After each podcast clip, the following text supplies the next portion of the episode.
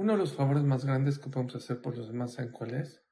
Pedir tefla por ellos, ya sea por una persona que necesita shidduch, por una persona enferma, por una persona necesitada, o cualquier persona que está en una situación difícil, es muy importante y es un gesto muy grande pedir tefla por ellos.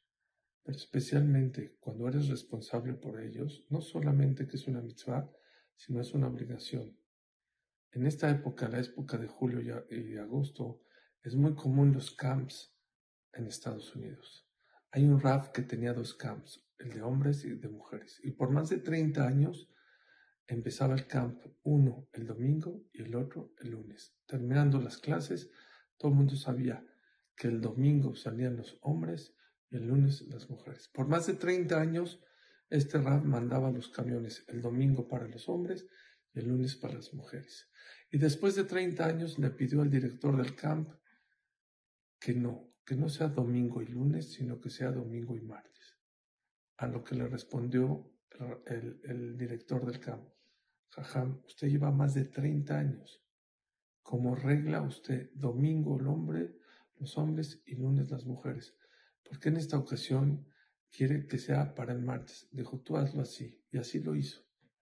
Y después le explicó. Dijo, mira, cada vez que yo mando a estos muchachos al campo, soy yo responsable, yo soy dueño del cambio, yo soy el que organizo el cambio, yo soy responsable por ellos. Por lo tanto, llevo 30 años ayunando el domingo por los hombres y el lunes para las mujeres. Cada vez que mando un camión y a los niños domingo y el lunes a las mujeres, ayuno y pido tefilá por ellos, para que vayan con bien y regresen con bien.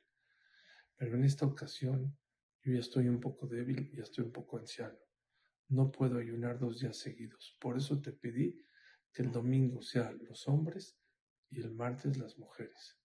Qué importante es pedirte fila, pero especialmente cuando somos responsables por esas personas.